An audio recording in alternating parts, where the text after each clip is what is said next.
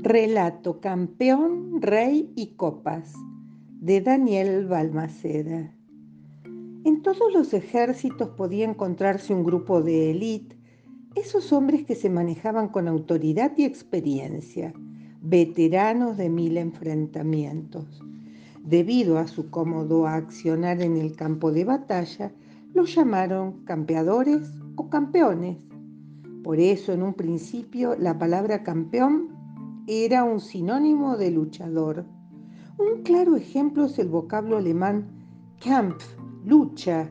El libro que escribió Hitler se llamó Mein Kampf, mi lucha.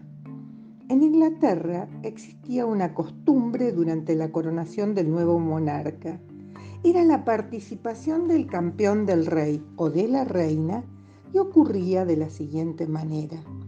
La ceremonia de coronación se realizaba en la abadía de Westminster, pero ese acto era precedido por la toma de posesión del reino y la aceptación de los lores en el Westminster Hall, una de las salas más antiguas del Parlamento británico.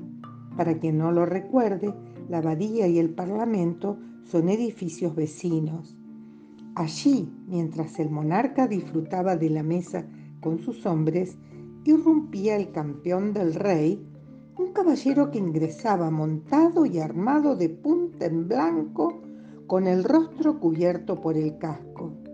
A su lado, a pie, el heraldo, mensajero del campeón, preguntaba en nombre de su señor si había algún presente que osara cuestionar la coronación, ya que él estaba allí para hacer valer los derechos del rey y enfrentar en combate a quien lo contradijera. Ante el silencio general, el rey tomaba vino en honor de su campeón y le enviaba la copa llena.